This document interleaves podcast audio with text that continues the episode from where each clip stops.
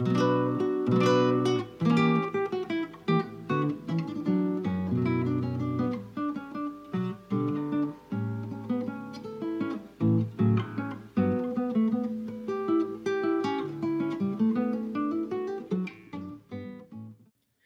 Hallo und herzlich willkommen zu einer neuen Folge von den Bohrleuten. Ich habe heute wieder einen Gast, beziehungsweise in unserem Fall heute eine Gästin dabei, mit der ich über ein Thema sprechen möchte, das in der politischen Diskussion Deutschlands quasi immer so nebenher mitläuft.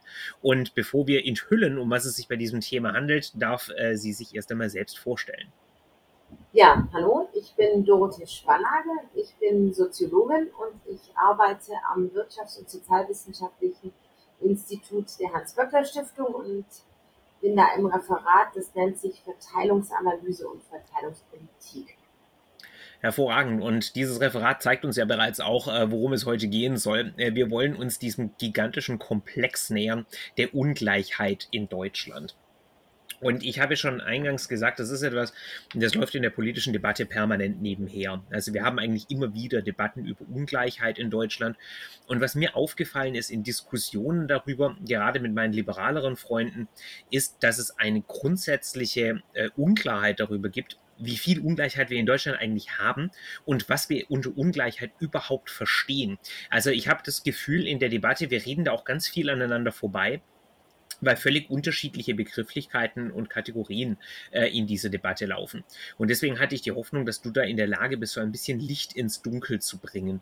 Wenn wir über Ungleichheit sprechen in Deutschland, so rein soziologisch betrachtet, quasi mal die politische Debatte außen vor gelassen, was untersuchst du da? Also was ist gewissermaßen der Gegenstand und wie wird sowas überhaupt in Zahlen gefasst? Ja, tatsächlich Ungleichheit ist echt ein sehr, sehr komplexes oder ich würde sagen sehr, sehr vielschichtiges Thema.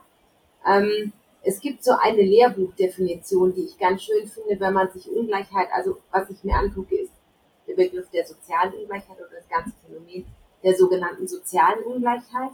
Und da gibt es tatsächlich so eine Lehrbuchdefinition, die sagt, soziale Ungleichheit ist das, wenn Menschen aufgrund ihrer gesellschaftlichen Stellung dauerhaft von den wertvollen Ressourcen einer Gesellschaft mehr kriegen als andere. Das finde ich eine ganz gute, ganz gute Definition, um klar zu machen, worum es geht. Also es geht um gesellschaftlich, strukturell bedingte Ungleichheiten. Die müssen auch gewissermaßen dauerhaft sein. Ähm, zum Beispiel eine Ungleichheit, die sich aus dem Lottogewinn ergibt, fällt da nicht drunter. Und es geht um Ressourcen, die als wichtig oder als gesellschaftlich relevant erachtet werden. Also ob jetzt jemand mehr Bäume oder mehr weniger Bäume in seinem Garten hat, spielt da eben da zum Beispiel keine Rolle. Und da schwingt ja letzten Endes auch schon so ein bisschen eine moralische bzw. eine wertemäßig gebundene Prämisse mit, nämlich, dass wenn ich aufgrund meiner Stellung in der Gesellschaft wesentlich mehr habe als andere, das ja dann, das, da schwingt irgendwie immer so ein bisschen Free Bam mit.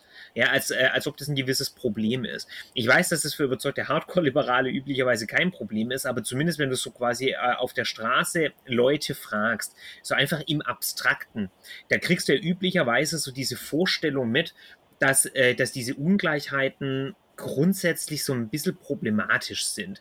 Oder bin das jetzt nur ich?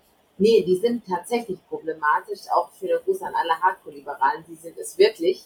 Ähm, und zwar sind sie es in der Hinsicht, als dass Menschen vielfach in diese gesellschaftliche Stellung hineingeboren werden. Und das ist einfach Glückslotterie. Und qua Geburt haben einige Menschen bessere und andere Menschen schlechtere Chancen. Und ich glaube, da ist für jeden nachvollziehbar, dass das natürlich moralisch, wie du gesagt hast, dass das natürlich extrem problematisch ist. Wobei du da ja jetzt schon ein sehr, äh, ein sehr wichtiges Wort in die Debatte einwirfst, nämlich den Begrifflichkeit der Chancen. Äh, weil auch hier äh, wäre ja üblicherweise gewissermaßen die, äh, die liberalere Diskussion, dass es auch immer drauf, äh, drauf ankommt, was man aus den Chancen macht. Also vorausgesetzt, wir haben eine Gesellschaft, äh, die, in der das meritokratische Prinzip gilt, also dass nach Leistung äh, gewissermaßen die Güter vor, äh, verteilt werden, dann haben zwar manche eventuell eine bessere Startchance, aber wenn sie dann die Leistung nicht erbringen, dann würden sie nachher trotzdem nichts haben, sozusagen. Aber auf der anderen Seite, wenn ich äh, die üblichen Berichte lese über Ungleichheit und so weiter, dann wird immer ganz viel über Erbschaften und solche Geschichten gesprochen, weniger äh, über die vom Tellerwäscher zum Millionär-Story. Genau, und das, das ist schon mal ein ganz gutes, ein ganz gutes Beispiel. Also Erbe, das ist einfach also leistungsloses Vermögen, das mir einfach nur zufällt, weil ich halt zufällig diese Eltern habe, die halt so viel zu vererben haben. Also das ist nicht meine Leistung, dass ich diese Eltern habe oder diese Verwandten, die mir eben so viel vererben. Das gibt's aber auch echt im Bildungssystem. Also da weiß man auch, dass Leistung tatsächlich nicht alles ist, sondern dass Schüler, wo die Eltern wo die Lehrer wissen, die Eltern sind aus entsprechendem äh, Elternhaus, die sind Akademiker, die werden grundsätzlich besser benotet. Die kriegen beim Übergang in die weiterführende Schule eben eher, auch bei gleichen Noten, Ceteris Paribus, wie man so schön sagt, bei gleichen Noten eben auch eher eine Empfehlung fürs Gymnasium, weil der Lehrer sagt, ja, ja, da sind ja die Akademiker-Eltern, die können schon helfen, während das Kind, das vielleicht Eltern hat, die etwas bildungsferner sind, hat diese Empfehlung nicht kriegt. Also auch da funktioniert dieses meritokratische Prinzip nicht so, wie sich das diese Liberalen vorstellen. Das heißt, von welchen Dimensionen sprechen wir da eigentlich? Also wie viel macht das quasi tatsächlich aus? Wenn, wenn, ich, äh, wenn ich mir überlege, meine Stellung in der Gesellschaft, ist es dann hauptsächlich, äh, welche, welches Los ich gezogen habe in der großen genetischen Lotterie der Geburten?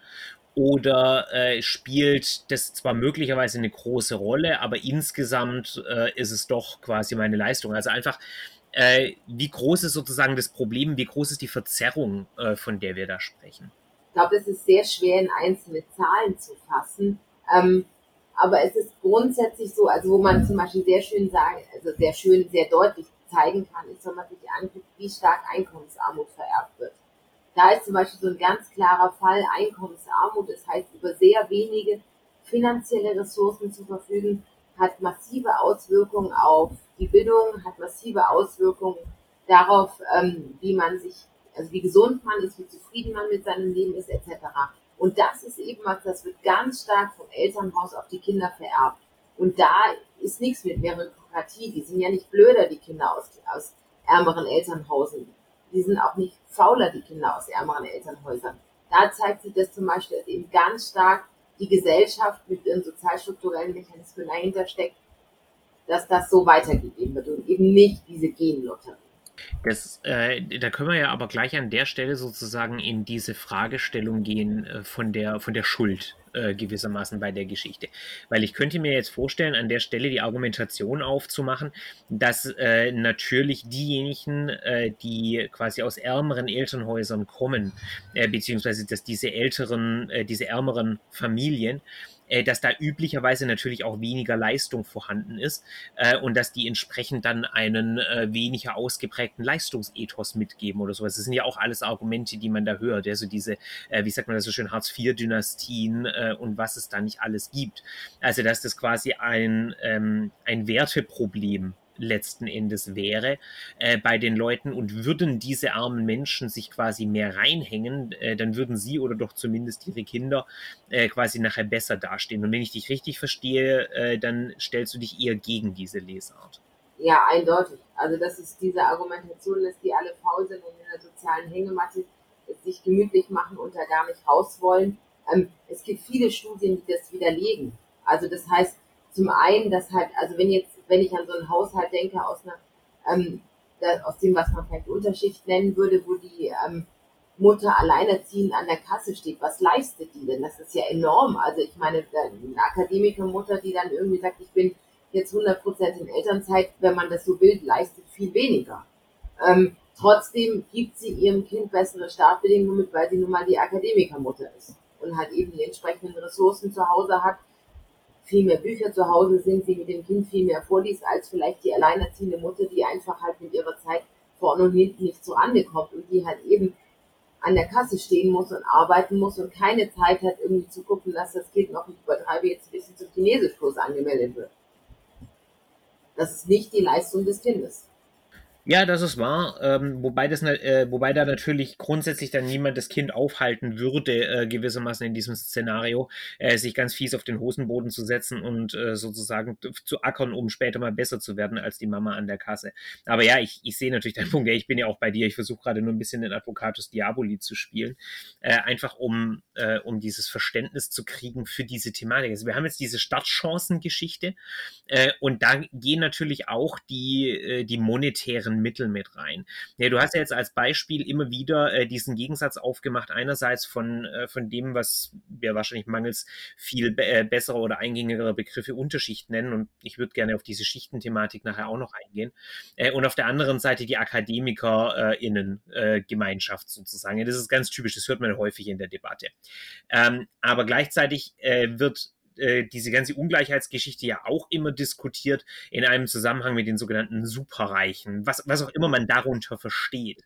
Ne, und schon der Begriff Reichtum generell äh, ist ja ebenfalls unglaublich belastet. Also wenn du unsere äh, prototypische Akademikerin in Elternzeit hier fragen würdest, die würde ja mit an Sicherheit grenzender Wahrscheinlichkeit nicht von sich sagen, dass sie reich wäre.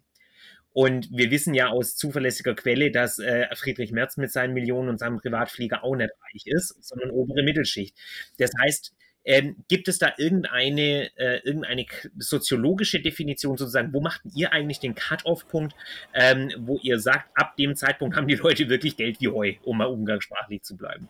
Ja, ich glaube, da müssen wir ein paar Dimensionen mal erstmal noch auseinander dividieren. Also wenn wir von sozialer Ungleichheit sprechen, als Oberbegriff ist das immer mehrdimensional gedacht. Also da sind Ungleichheiten zum Beispiel, sind Bildungsungleichheiten drin, da sind auch Ungleichheiten auf dem Arbeitsmarkt drin etc.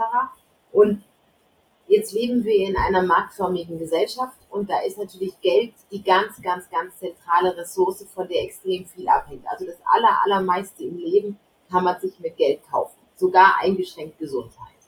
Ähm, das heißt also, das steht häufig so im Fokus und deswegen sind auch häufig Begriffe wie Armut und Reichtum auf finanzielle Mittel konzentriert oder beschränken sich darauf, also dass wir uns jetzt wirklich Einkommens auf, Ungleichheit, auf Einkommensungleichheit fokussieren, ist schon sinnvoll.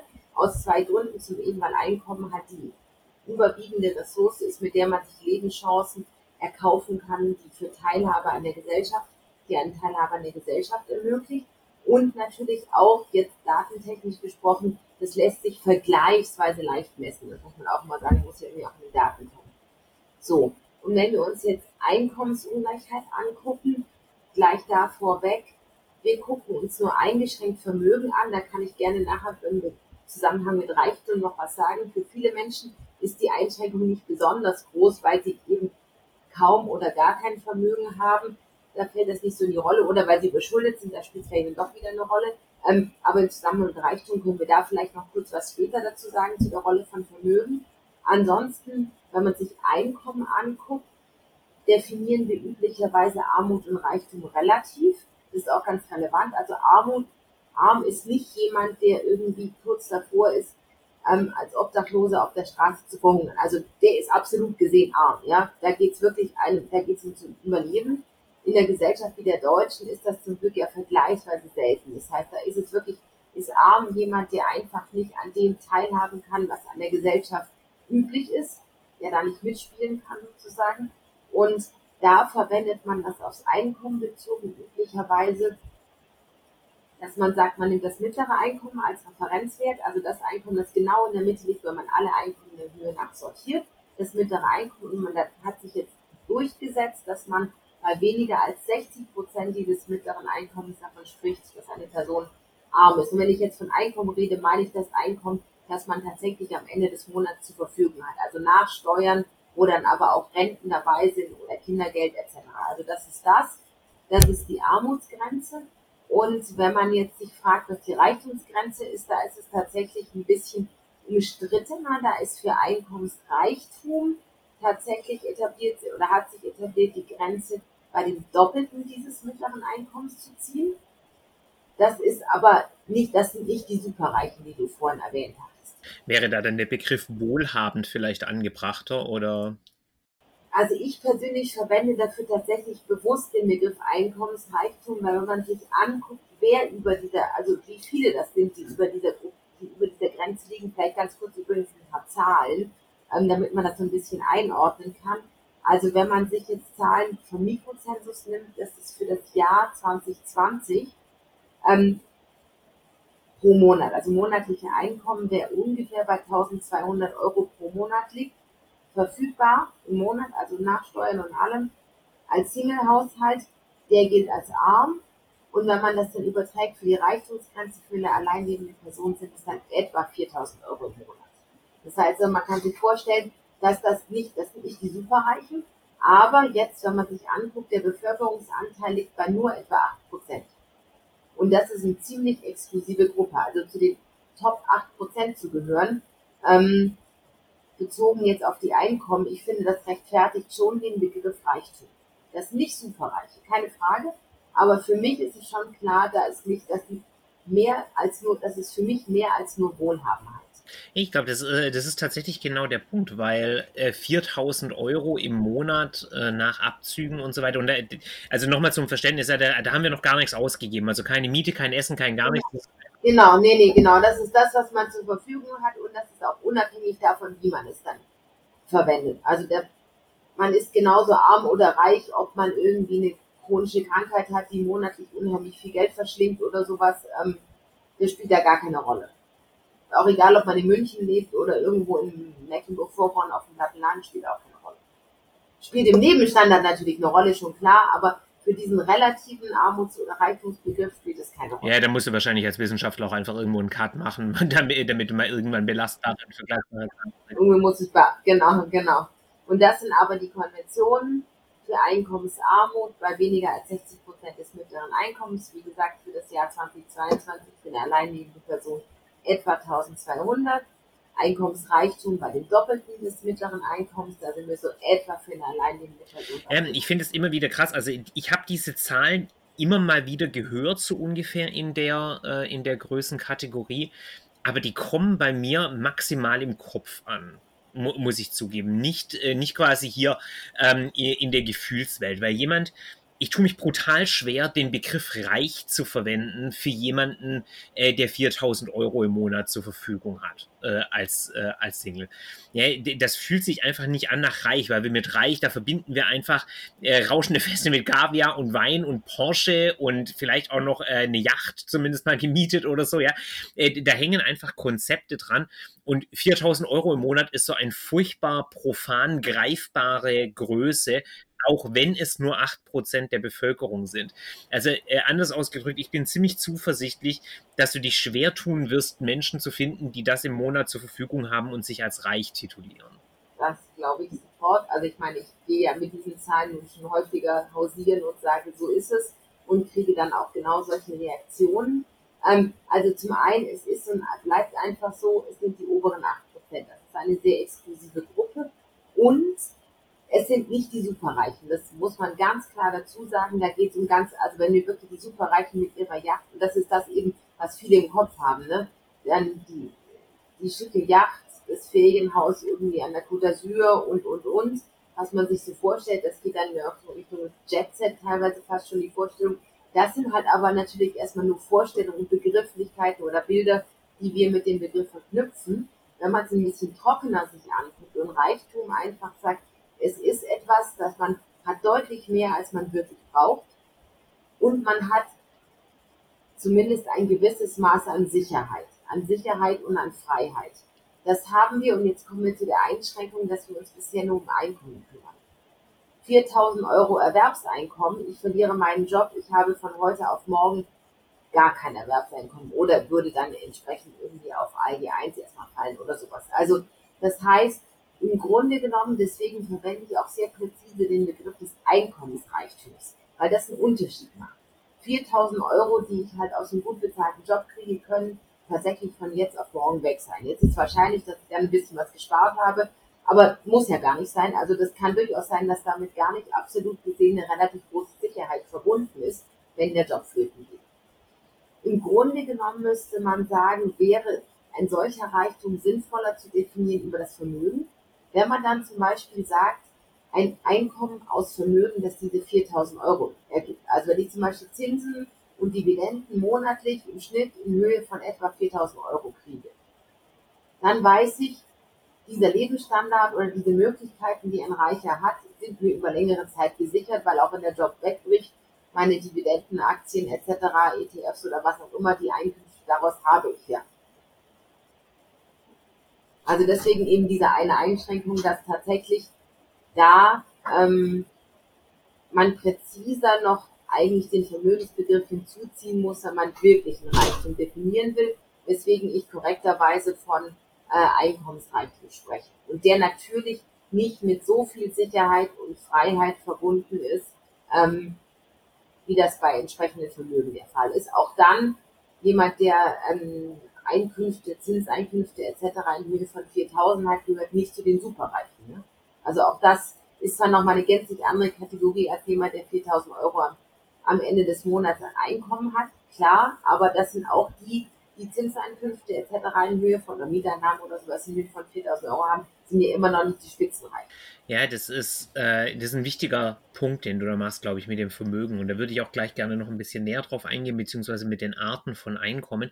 Ich habe bloß noch eine Frage rein aus Interesse, weil du auch so betont hast, ja, die 4000 Euro im Monat äh, Single.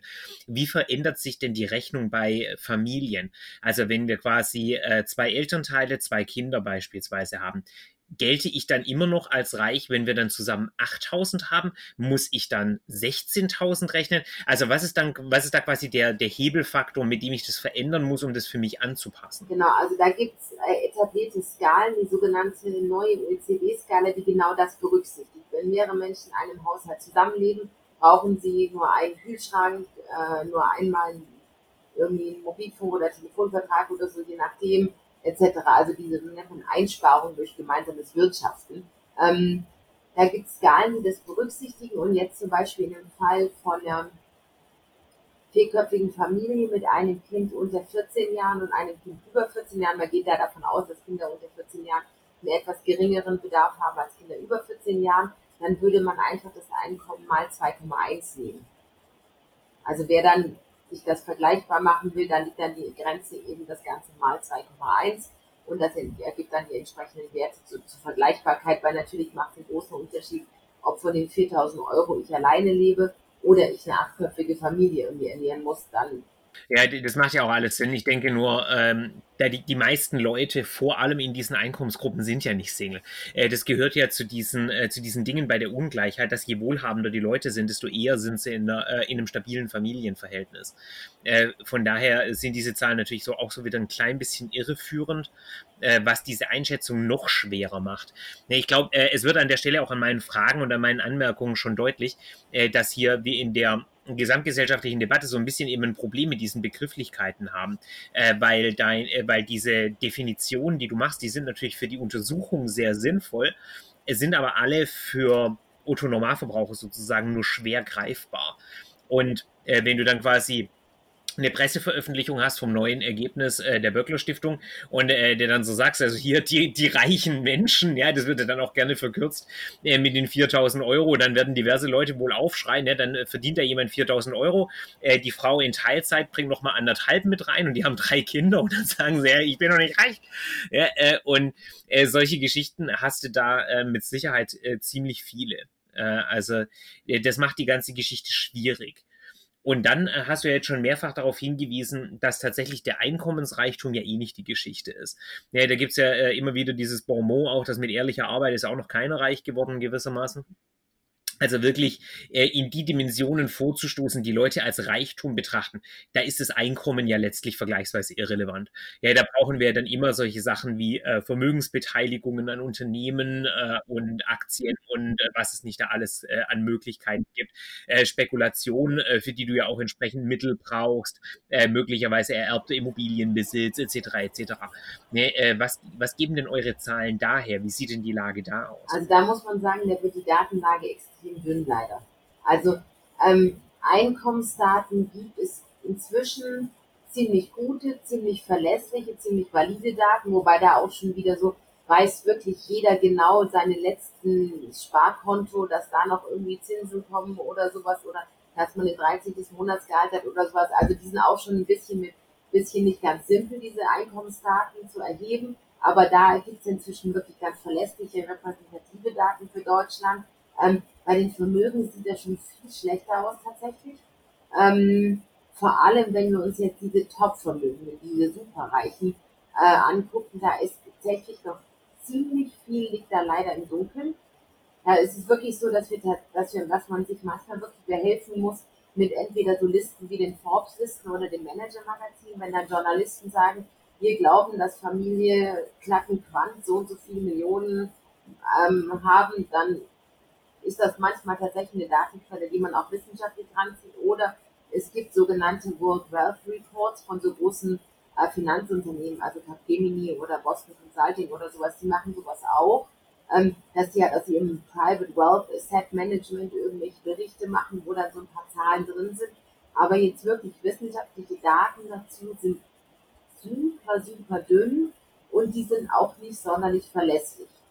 Was jetzt mehrere Gründe hat, das will ich auch dazu sagen. Ähm, es ist natürlich gerade, wenn es um Beteiligungen an, an, an Unternehmen geht oder das sogenannte Betriebsvermögen, ist ja auch teilweise, glaube ich, schon nachvollziehbar, dass es sehr schwer ist, auseinander zu klamüsern, was ist jetzt wirklich noch das Vermögen, das einer Person oder einer Familie zuzurechnen ist und was ist tatsächlich was, das einfach der Betrieb ist sozusagen. Also da glaube ich, ist es schon manchmal einfach sehr schwierig, das auseinander zu dividieren.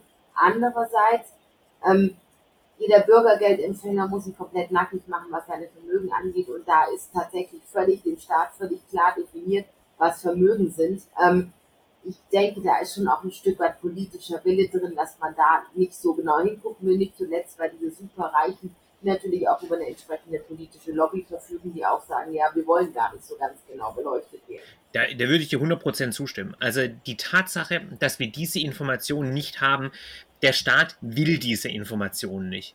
Ähm, Oder die anderen wollen sie nicht preisgeben und der Staat will genau diese äh, Privatsphäre, wenn man es mal so nennen will, auch schützen. Ich meine, die Bürgergeld empfangenden Menschen, die wollen diese Informationen ja auch nicht rausgeben. Die, die haben genau, nur keine Wahl. Ja, ähm, also das ist, äh, das ist ja eine, bewu eine bewusste Konstruktion, äh, und zwar ein des transnationalen Staates gewissermaßen, äh, diese Leute alle vom Haken zu lassen, weil das ist ja kein deutsches Problem. Äh, wenn das quasi ein nationalstaatliches Ding wäre, dann wäre das überhaupt kein Thema. Aber letzten Endes ist ja die, ich benutze jetzt einfach mal dieses große Wort, ja, die internationale Staatengemeinschaft, die ist ja letztlich so konstruiert, bewusst, äh, dass es unmöglich ist, an diese Daten zu kommen. Das kann man ja begrüßen oder auch nicht begrüßen. Aber äh, ich glaube, man kann kaum äh, abstreiten, dass das eine bewusste Konstruktion ist. Also, äh, da, dass der Staat wirklich ganz aktiv sagt, wir möchten nicht in der Lage sein zu wissen, äh, was diese Leute an Vermögen haben. Und das ist schon auffällig, weil ich habe äh, als der Privatmensch, der ich jetzt bin, und äh, der einkommensreiche Mensch äh, gerade so, äh, ich habe praktisch keine Möglichkeiten, mein Vermögen zu verstecken. Ja, äh, also ich bin im Endeffekt vor dem Staat vergleichsweise nackig.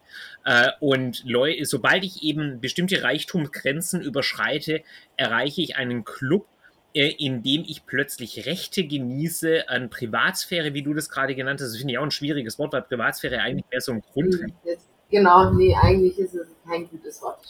Und äh, da habe ich quasi diesen sehr exklusiven Club, und da sind wir wieder bei, äh, bei Ungleichheit, ja, wo, wo manche Menschen einfach gleicher sind. Ja.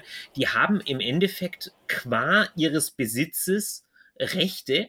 Und erneut, das wird üblicherweise ja, das ist ja anerkannt in der Debatte, ja, das wird ja üblicherweise eben legitimiert mit der Verfügung über Eigentum, mit Privatsphäre und so weiter und so fort. Äh, aber die gleiche Argumentation wird eben in anderen Kontexten nicht benutzt. Und bei Bürgergeldempfangenen kann ich noch nachvollziehen, wenn man da sagt, ja, die wollen was vom Staat und dann müssen sie halt auch was liefern. Okay, fein.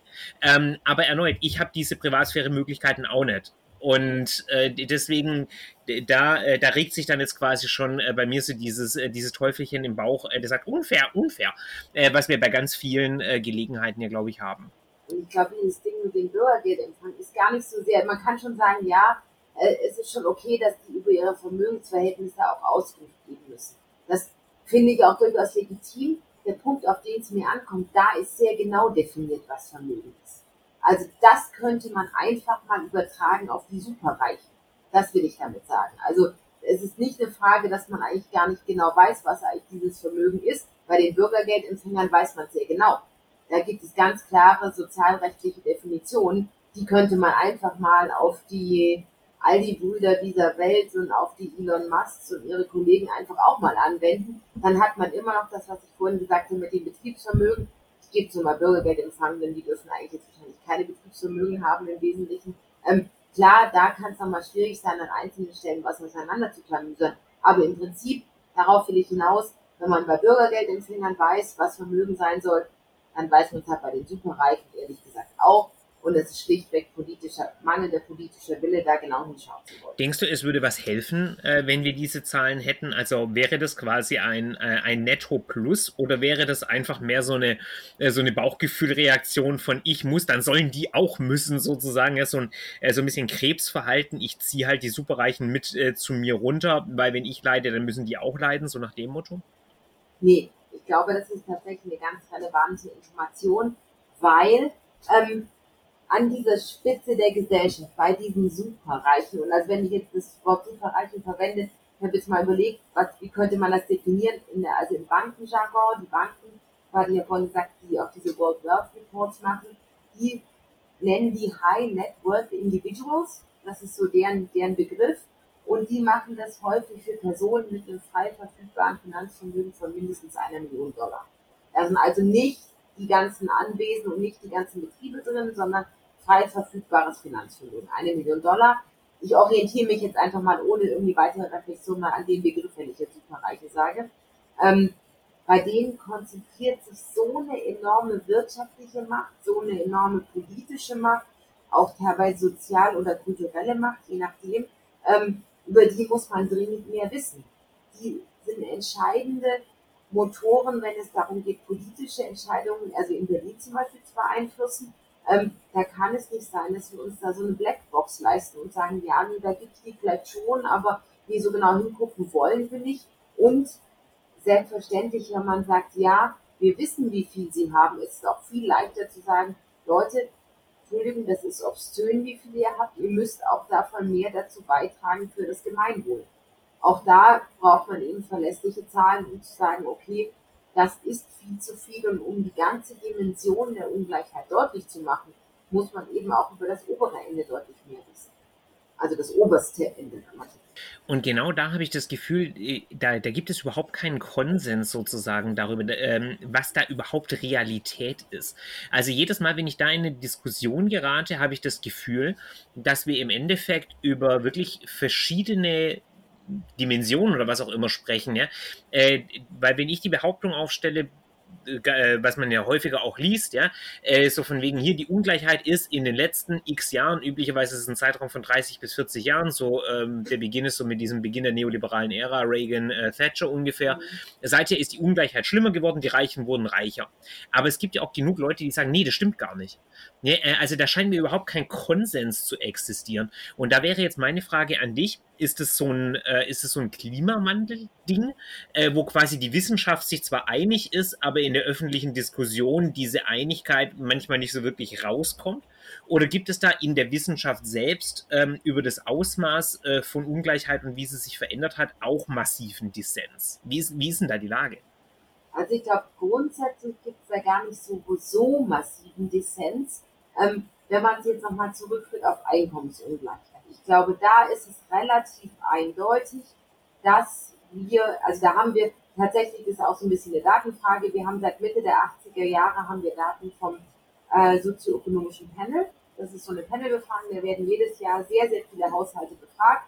Seit 84 läuft das jährlich. Da hat man sehr, sehr gute Daten, die auch, also international gesehen, das ist echt schon ganz schön der Goldstandard sozusagen, was man da an Daten hat.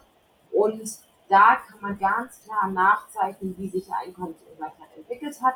Und zum Beispiel kann man da ganz klar sehen, dass ungefähr zwischen 1999 und 2005, 2006 die Einkommensungleichheit massiv gestiegen ist.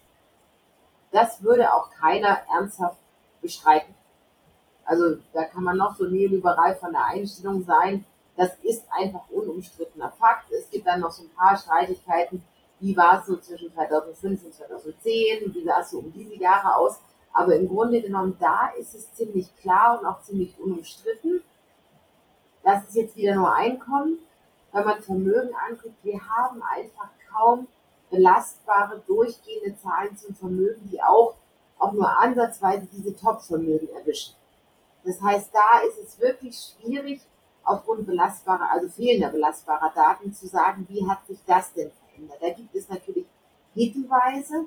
Also ich meine, wenn man Aktiengesellschaften hat oder Betriebe hat, weiß man ja theoretisch schon, was die wert sind. Also kann man ja sagen und je nachdem, in was für einer Rechtsform die sind, kann man das natürlich auch einer gewissen Person oder einer gewissen Familie dann zuordnen, diesen Wert. Da hat man natürlich schon Hinweise drauf. Das heißt, es gibt sehr, sehr gute und sehr, sehr belastbare Hinweise darauf, dass tatsächlich auch die Superreichen seit den 70er, 80er Jahren deutlich superreicher geworden sind, wenn man das so ähm, mal sagen will. Aber es ist tatsächlich der eindeutige Datenbeweis, schwierig, auch wenn man da siehe Piketty zum Beispiel auch versucht, sich ja so ein bisschen anzunähern inzwischen. Also da macht ja auch, da machen einfach auch die Daten und die Methoden machen da gerade sehr große Fortschritte, aber tatsächlich da lässt sich eben nicht so eindeutig nachvollziehen, wie das beim Einkommen der Fall und was sind quasi die Hauptgründe vom Forschungskonsens her für diese steigende Ungleichheit? Ist es tatsächlich bewusste Politik oder sind es Faktoren, äh, die der Politik weitgehend entzogen sind? Also gibt es, anders ausgedrückt, gibt es tatsächlich diese neoliberale Wende sozusagen, die dafür gesorgt hat? Äh, oder vollzogen die letztlich politisch nur Trends nach, die eh schon existiert haben? Also wenn man sich jetzt diese Phase 99 bis 2005, 2006 anguckt, da ist wirklich die Einkommensungleichheit in Deutschland ist rasant gewachsen. Muss man sagen, wenn man das im europäischen Vergleich sieht, da ist sie in ganz vielen europäischen Ländern gewachsen. Also das ist kein Einzelfall für Deutschland, das ist nicht nur auf Deutschland bezogen, die ist in vielen europäischen Ländern gewachsen.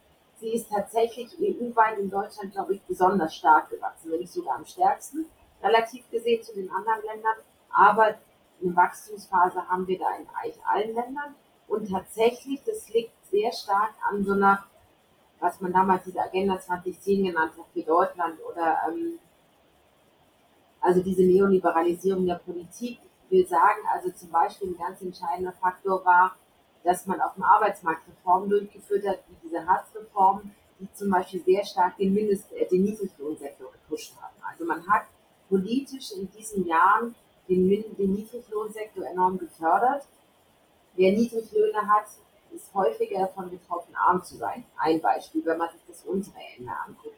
Für das obere Ende ähm, waren es vor allem steuerpolitische Maßnahmen. Also man hat die Vermögensteuer, wir hatten eine progressive Vermögensteuer bis 1997.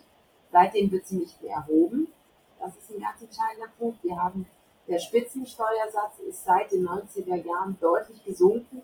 Auch das ist was, das zunehmende Ungleichheit am oberen Ende geführt hat. Da habe ich dann gleich mal einige äh, Nachfragen dazu sozusagen. Äh, Stichwort äh, Nummer eins wäre mal die Niedrig, äh, der Niedriglohnsektor. Dass der geschaffen wurde, ist, glaube ich, unstrittig soweit. Die Frage wäre hier, ähm, hat der hat der quasi nicht, äh, so ist zumindest ja die Erfolgsstory, die man immer hört, äh, Erfolg darin gehabt, Leute in Lohn und Arbeit zu bringen, die vorher keine hatten. also inwiefern vergrößert der sozusagen die, die Ungleichheit, wenn er letztlich nur Leute, die vorher schon arm waren, dann jetzt halt in schlecht bezahlten Jobs lässt? Lässt. Also ist es nicht quasi so ein bisschen ein Nullsummenspiel innerhalb, äh, innerhalb, innerhalb des unteren Segments jetzt aber äh, der, äh, der Lohnbeschäftigung?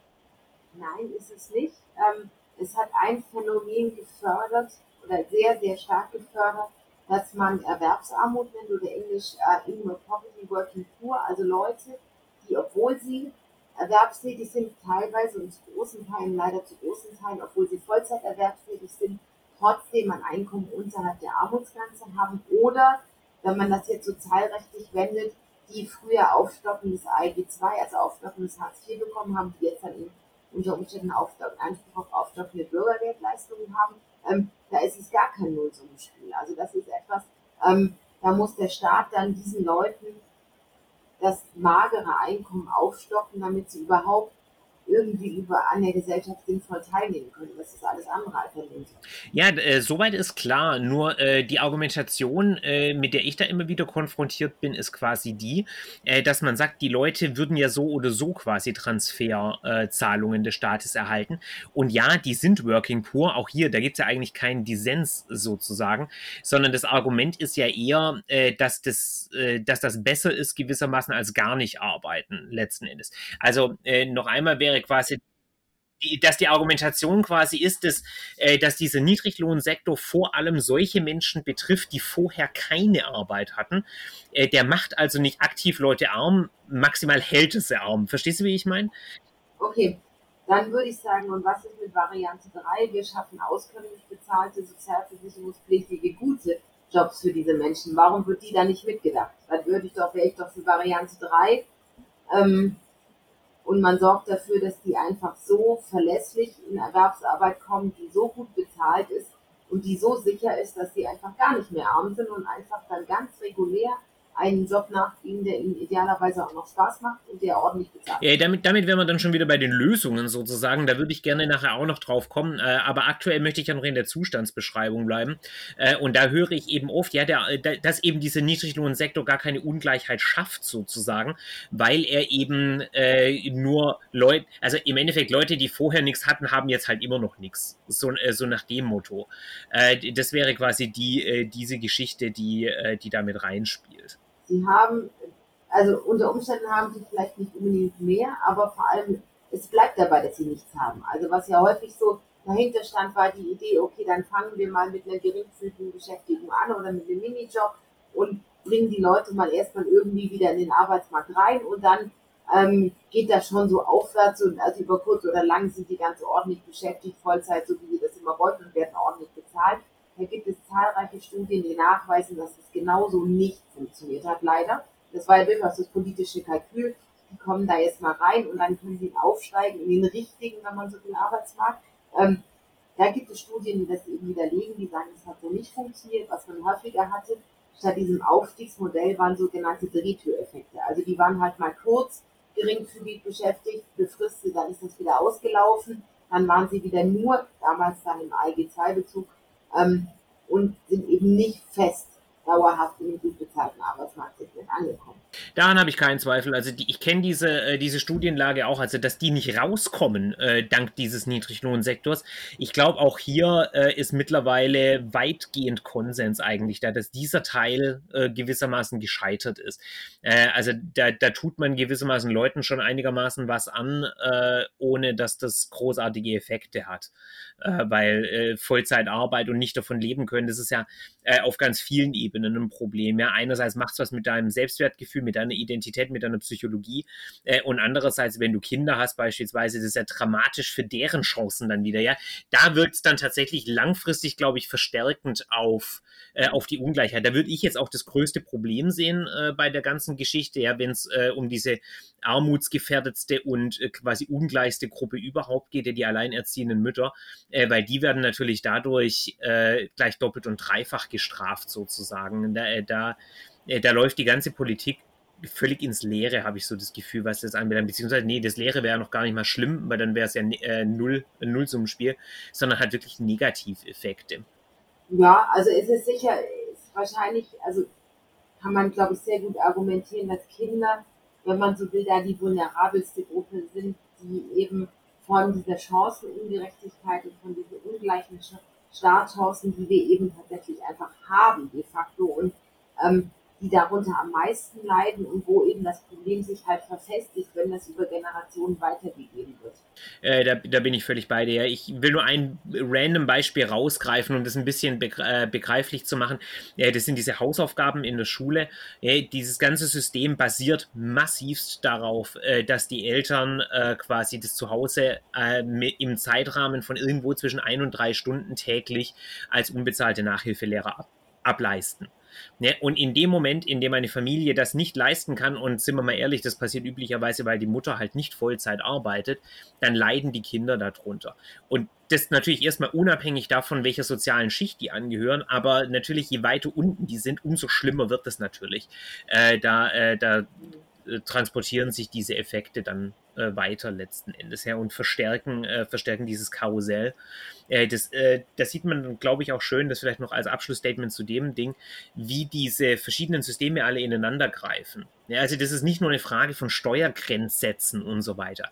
Diese ganze Ungleichheitsthematik, die zieht sich ja in die gesamte Konstruktion unserer Gesellschaft irgendwo rein. Ja, und eben nicht nur auf die Frage, wie viel brutto vom Netto äh, sondern die ganzen Strukturen, die uns umgeben, die ja auf ein bestimmtes Modell gebaut sind und wer diesem Modell nicht entspricht, hat dann häufig Probleme äh, die sich, wenn man Geld hat, damit ausgleichen lassen in einem gewissen äh, Ausmaß. Ja, diese milliardenschwere Nachhilfeindustrie äh, weiß das. Ähm, aber äh, eben auch nur teilweise und für die unteren Schichten, die kein Geld haben, eben gar nicht. Genau, also das ist eben sehr, sehr, sehr mehrdimensional.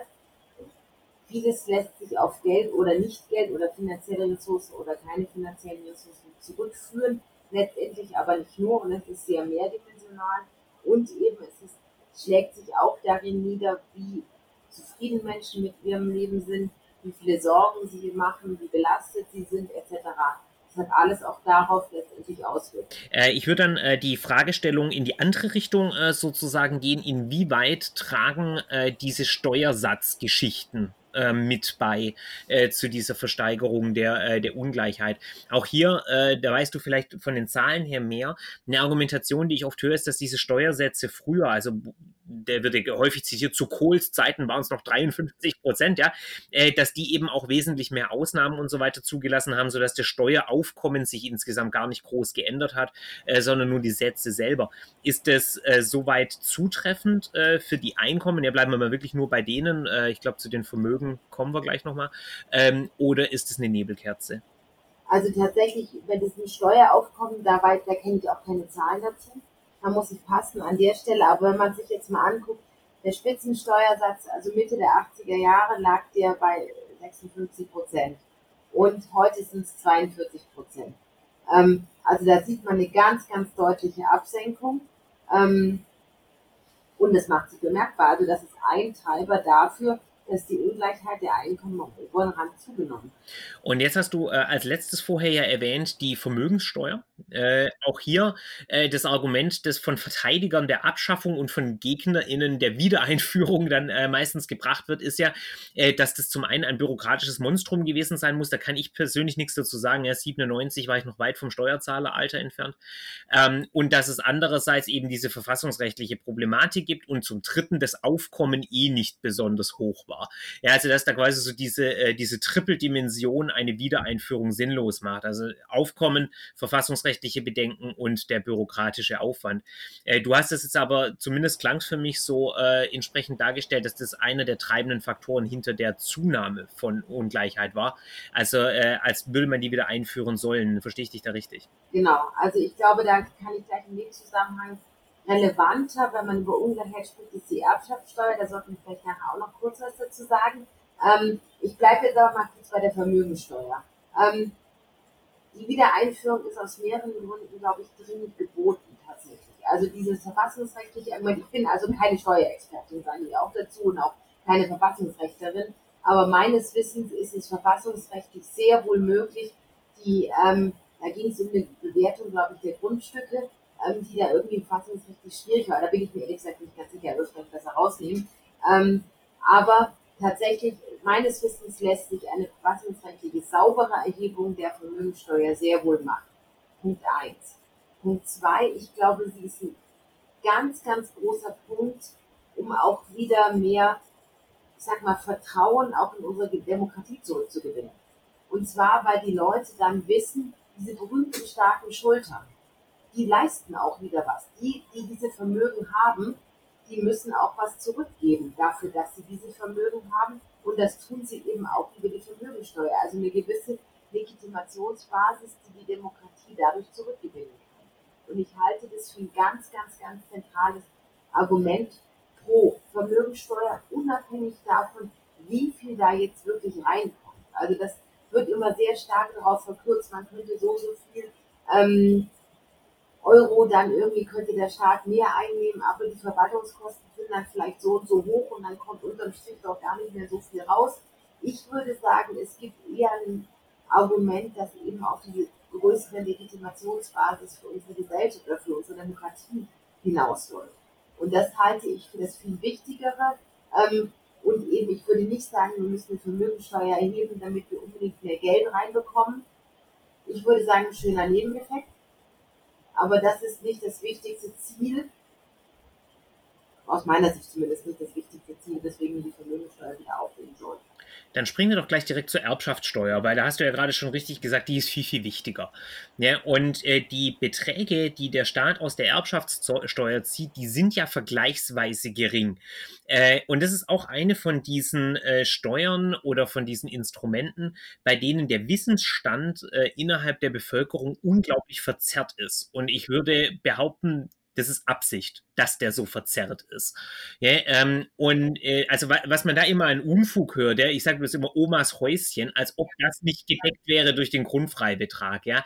Ähm, oder äh, die, äh, diese gebeutelten Familienunternehmen, äh, die da zerstört werden äh, durch die Erbschaftssteuer. Äh, also kannst du da vielleicht auch äh, ein paar Daten und Fakten in die Debatte einwerfen? Ich kenne jetzt die Beträge nicht genau. Ich glaube, äh, dass, der, dass der Grundfreibetrag, der liegt bei einer halben Million oder sowas. Da müsste ich jetzt nachgucken, habe ich echt leider nicht im Kopf. Aber das, dazu, dass ich vielleicht ganz generell zu Erbschaftssteuer. Das ist tatsächlich, wenn man Ungleichheit anguckt, die viel wichtigere Steuer gegenüber der Vermögenssteuer. Warum? Weil via Erbschaftssteuer eine entsprechend strukturierten Erbschaftssteuer verhindert wird, dass Milliardenvermögen, Betriebsvermögen, Milliardenvermögen und die damit zusammenhängende politische und so weiter Macht über Generationen weitergegeben wird. Das ist also diese ganze Verfestigung von Ungleichheit am oberen Rand passiert vielfach dadurch, dass die Sachen einfach so vererbt werden können. So, Punkt eins, deswegen ist sie so wichtig.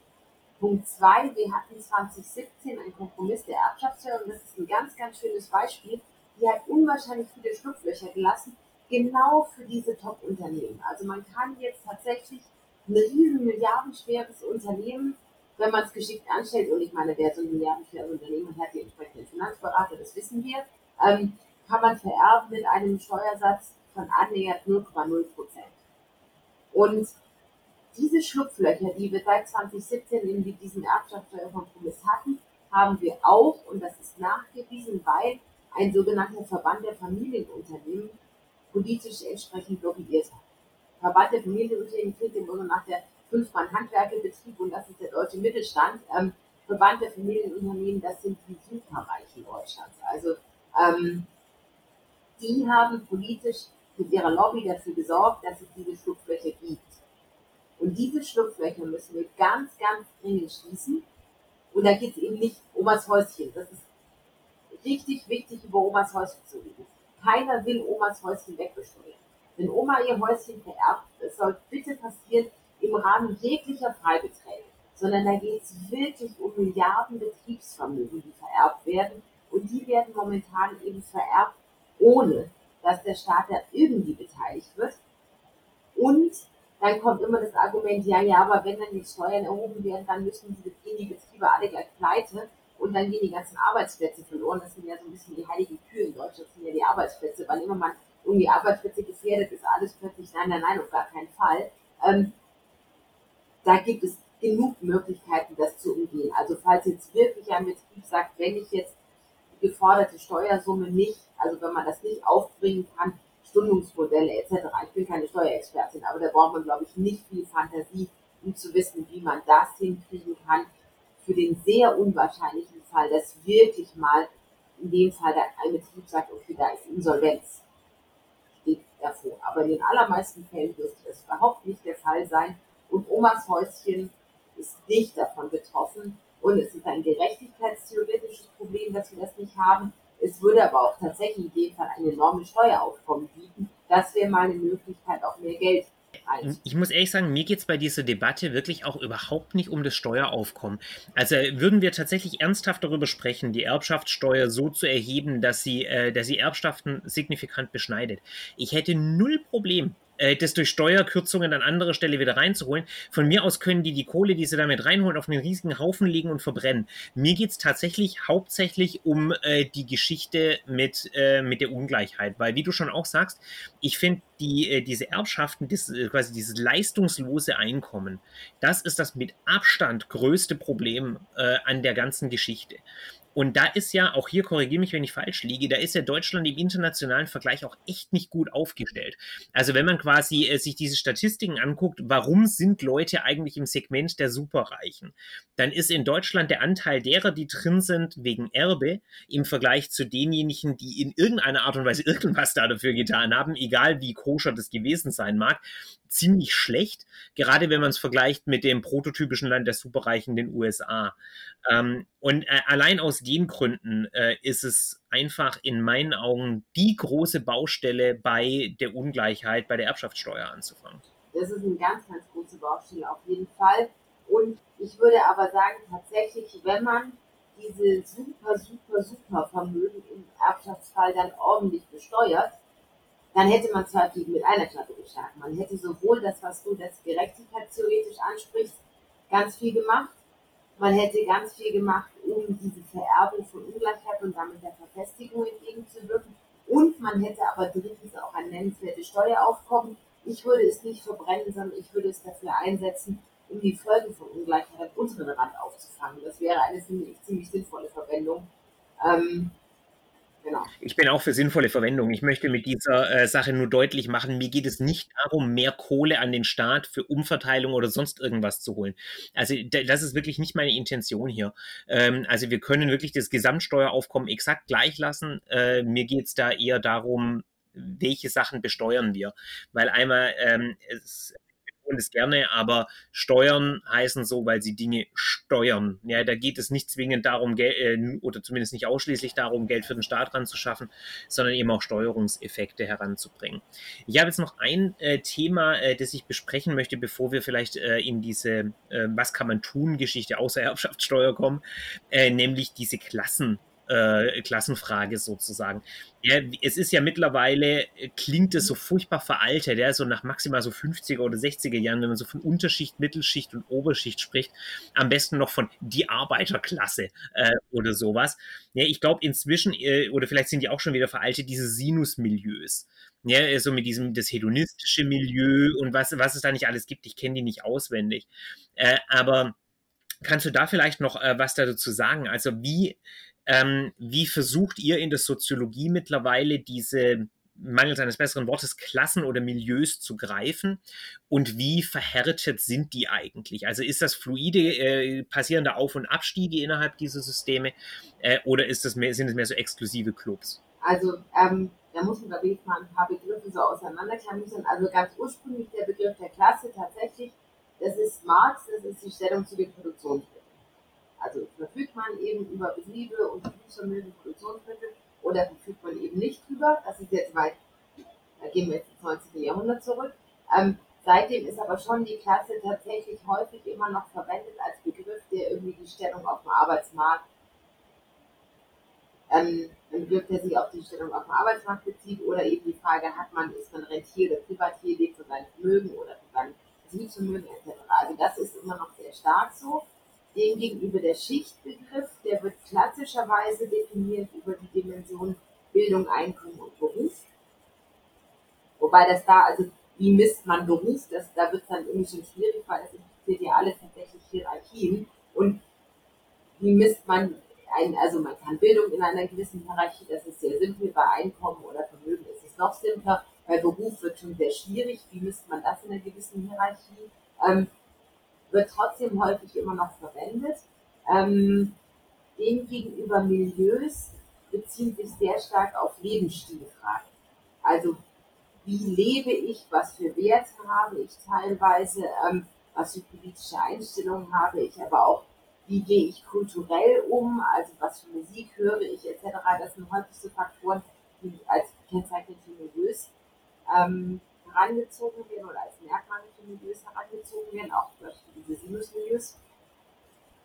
Also ich würde sagen, es ist tatsächlich immer noch so, Einkommen oder wenn man es eben ein bisschen marxistischer ausdrücken will, Stellung zu den Produktionsmitteln, das ist immer noch die Dimension, die am ausschlaggebendsten ist. Also für meine Integration in die Gesellschaft ist es tatsächlich wichtiger, wo ich auf dem Arbeitsmarkt bin, also habe ich einen guten, sicheren Job, wie viel Einkommen und Vermögen habe ich, ist einfach wichtiger als die Frage, ob ich jetzt Schlager höre oder ob ich irgendwie lieber hochkulturelle klassische Musik höre. Das ist einfach wichtiger. Das eine, die Frage des Musikstils, würde ich eher argumentieren, ist ein Ausdruck dessen, was ich an anderen Ressourcen zur Verfügung habe, wäre meine Argumentation. Aber ich glaube, das ist immer noch irgendwie viel wichtiger als diese Milieufrage, das ist das eine. Und dann hast du gefragt, wie durchlässig ist das? Ähm, ja, kurze Antwort, seit Jahrzehnten immer undurchlässiger. Also seit Jahrzehnten, also so, man hatte dieses Bild von diesem, äh, von diesem Fahrstuhl, der eben noch in der Nachkriegszeit losgefahren ist, wo man irgendwie sagt, da ging es im Wesentlichen noch für alle nach oben und da war auch noch die Möglichkeit, einfach seine Herkunftsmilieu, seine Herkunftsschicht, Herkunftsklasse, wie auch immer man es jetzt nennen will, ähm, zu verlassen, war deutlich größer, als es jetzt der Fall ist. Und vielleicht ist das ein bisschen deutlicher zu machen, woran liegt das? Das ist ja immer so die große Frage, so was waren die Motoren, die dahinter stehen. Das ist zum einen natürlich die ganze Frage der Bildungsexpansion in den 60er Jahren, vor allem für Frauen. Also früher gab es dieses Bild des katholische Arbeitermädchen vom Lande. Die war einfach von Bildung, hat die nicht viel mitgekriegt. So. Ähm, mit den 60er Jahren ändert sich das und es war ein enormer Aufstieg für die Frauen, die haben aufgeholt, die sind auch entsprechend dann auch in anderen Segmenten im Erwerbsleben gelandet oder überhaupt erstmal im Erwerbsleben angekommen, waren die nicht mehr nur Hausfrau und Mutter, sondern waren eben auch erwerbstätig und dank der entsprechend nachgeholten Bildung oder aufgeholten, wenn man so will, Bildung, auch eben in deutlich besseren Berufen. Also das ist ein Motor. Ähm, der ist natürlich immer zu Ende. Also meine, irgendwann haben, jetzt haben die Frauen halt aufgeholt. Es geht halt natürlich nicht unendlich weiter nach oben. Und das Zweite ist tatsächlich, die Mobilität war auch deswegen groß, weil in den 60er und 70er Jahren die Krankenschwester den Chefarzt geheiratet hat. Jetzt heiratet der Chefarzt die Chefärztin. Das ist tatsächlich, das klingt jetzt so platt, aber für soziale Ungleichheit ist das nicht gut. Es ist schön, dass es die Chefärztin inzwischen gibt. Auf jeden Fall. Aber dass sich auch tatsächlich die, ähm, das Heiratsverhalten, dass das homogener wird, auch nachgewiesenermaßen ein Beitrag zu dieser Verfestigung. Ja, absolut. Ähm, ich meine, wie du gerade schon sagst, ja, das ist ein bisschen ein ambivalentes Phänomen. Ja, inzwischen gibt es Chefärztinnen zu heiraten. Äh, auf der anderen Seite schottet sich da äh, quasi diese Aufsteigerklasse auch so ein bisschen ab. Das äh, ist, so ein, ist so ein merkwürdiges, merkwürdiges, ambivalentes Phänomen, wirklich. Ja, also da. Aber wie du schon sagst, dieses, diese, diese große Aufstieg, der so zwischen den 50er und 70er Jahren so grob passiert ist. Der scheint wirklich ein eher einmaliges Phänomen gewesen zu sein, das jetzt äh, vorbei ist.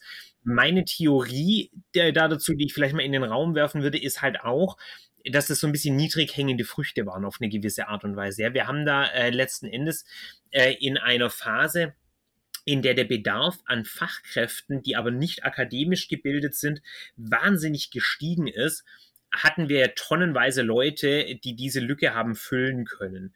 Und ich glaube, wir haben einen solchen Bedarf an äh, äh, in einer Schicht, die Aufstieg verheißt, seither einfach nicht mehr erlebt. Ich meine, das, äh, das Gegenstück dazu wäre ja, wenn jetzt heute urplötzlich äh, der Bankensektor äh, tonnenweise Investmentbanker bräuchte, aber zum Investmentbanking würde ein Realschulabschluss reichen.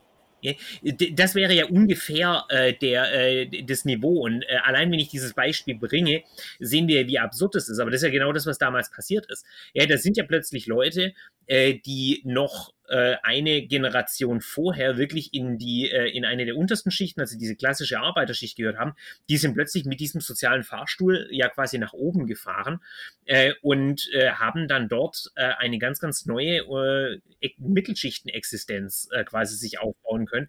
Und das ist was, das das geht heute gar nicht. Also ich wüsste gar nicht, welcher Sektor in der Lage sein sollte, diesen Aufstieg zu ermöglichen ähm, äh, in einer irgendwie ähnlich gearteten Art. Selbst wenn wir die größten Versprechen an den Green New Deal glauben, dann erfordert das ja Qualifikationsniveaus, die ja alle bei Abitur und Studium plus sind.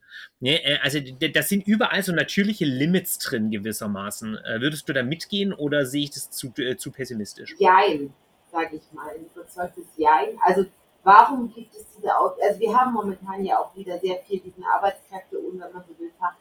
Ja eine Situation, die jetzt durchaus vergleichbar ist. Ähm, warum gibt es diese Aufstiegsmöglichkeiten nicht für Pflegekräfte?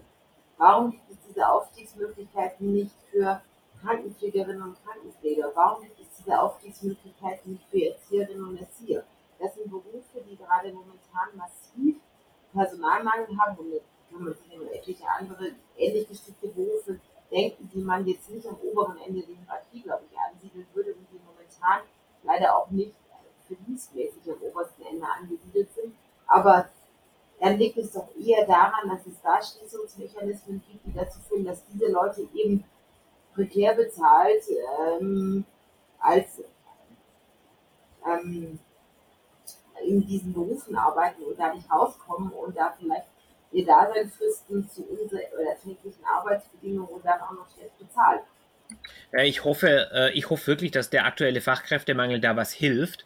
Bisher sehe ich es allerdings nicht wirklich. Also die, die Gehälter steigen ja jetzt nicht gerade rasant an, gerade im Vergleich zur Inflation.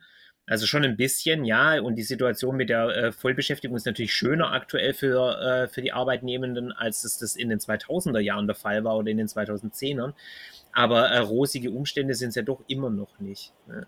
An alle Neoliberalen. Scheint das mit den Märkten damit würde ich jetzt ins letzte Segment überleiten wollen, nämlich was zur Hölle tun wir dagegen? Ja, wir haben schon gehört, äh, Vermögensteuer wieder einführen und Erbschaftssteuer äh, einführen. Müssen wir sonst noch irgendwas am Steuersystem rumspielen oder können wir den Rest weit gehen lassen? Ach, also wenn ich jetzt auch mir noch wünschen darf, würde ich das Ehegattensplitting ganz dringend abschaffen, weil es dazu führt, dass eben tatsächlich die Frauen häufig aus steuerlichen Gründen nicht so arbeiten, wie es sinnvoll wäre. So. Aber ansonsten würde sagen, äh, genau, wie gesagt, ich bin keine Steuerexpertin, das ist das eine. Und ich glaube, das sind dann wirklich die zentralen Maßnahmen aus steuerlicher Sicht. Aber es gibt viele andere, die mindestens genauso wichtig, wenn nicht sogar wichtiger sind. Ähm, also ich würde sagen, wenn man wirklich nachhaltig was ändern will, braucht man einmal die Erbschaftssteuer, so, dann sind wir wieder bei der Steuer, aber dann muss man vor allem ein Bildungssystem ansetzen. Also ich glaube, und das wirklich bei der frühkindlichsten Bildung. Ich verwende das Wort jetzt echt ganz bewusst, dass Leute, dass Kinder, dass Kinder, die in Familien aufwachsen, die von qua Geburt, qua Lotterie leider Pech gehabt haben und wirklich schlechte Startchancen haben.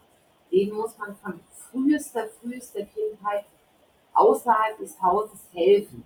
Also zum Beispiel, indem die entsprechenden äh, Deutschkenntnisse dafür sorgen, dass sie entsprechende Deutschkenntnisse haben, auch mit auch finanziell helfen unter Umständen, gucken, dass die einen entsprechenden Betreuungsplatz bekommen, gucken, dass die Eltern gegebenenfalls unterstützt werden, dass denen geholfen wird, dass die vielleicht auf dem Arbeitsmarkt wo gewollt dann entsprechend Fuß fassen können, dass da, wenn man dann so will, wenn die Grundschule beginnt, dass da zumindest ein paar von diesen krassen Ungleichheiten, die wir teilweise haben, zumindest ein bisschen schon ausgeglichen sind, weil es eben entsprechende Frühförderung gibt für diejenigen, die es brauchen und dann im Bildungssystem, also wenn die in der Grundschule anfangen, dass wir halt nicht diese Aufteilung nach vier Jahren haben, wo dann halt danach sind halt die Oberschichtkinder im Gymnasium unter sich und ähm, die Unterschichtkinder, ich verwende diese Worte jetzt ganz bewusst, bleiben halt auf der Hauptschule, wenn es sowas noch gibt, auch unter sich.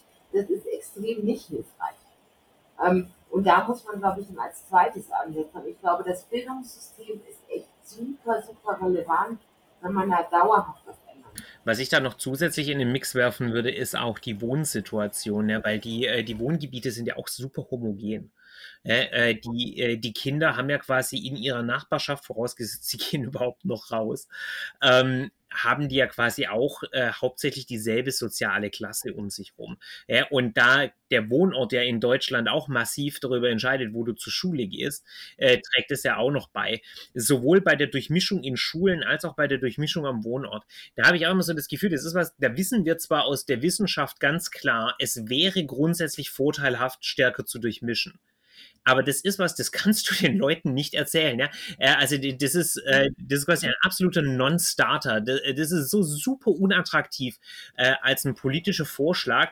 das ist ja, da ist ja Selbstmord gewissermaßen noch gesund dagegen. Nee, absolut. Also ich gebe dir völlig recht, wenn man so will, soziale Segregation, das ist so ein bisschen das Fachwort dafür, dass die Schichten immer mehr oder die Kreise immer mehr unter sich bleiben. Ähm, das ist ein ganz, ganz großes Problem weil man halt die anderen gar nicht kennt. Dann ist es super leicht, Vorurteile gegenüber Leuten aufzubauen, die man halt nicht kennt. Ähm, man kriegt von den anderen eigentlich nichts mit, man bleibt zunehmend unter sich.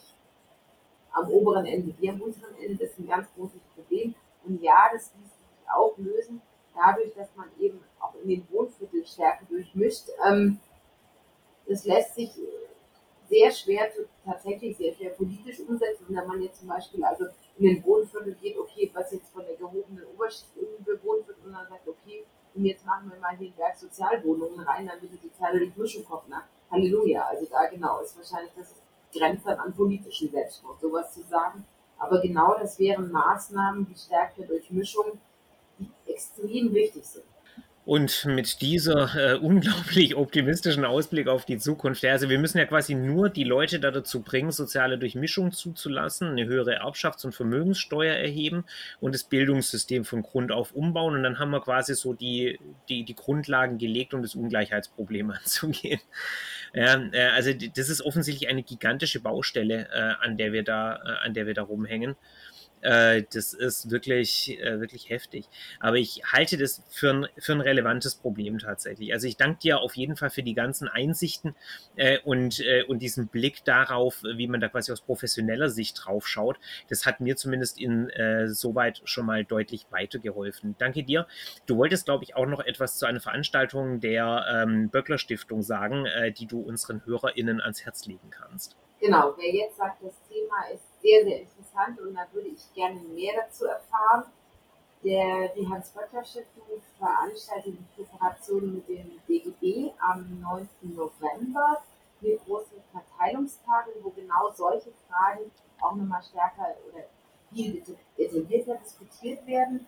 Ähm, da findet ihr in den Shownotes Hinweise dazu, wo man sich, da gibt es einen Online-Livestream, da könnt ihr dann euch für den Livestream, den Livestream angucken und da vielleicht das Ganze noch vertiefen, wenn sehr interessiert. Vielen Dank. Dann, äh, das war mir eine große Freude, Dorothee. Danke, dass du es äh, möglich gemacht hast. Und ich hoffe, äh, euch allen Zuhörenden hat es ebenso gefallen. Ihr wisst, wie es läuft. Ja, liked den Podcast, äh, subscribe, erzählt es euren Freunden und so weiter und so fort.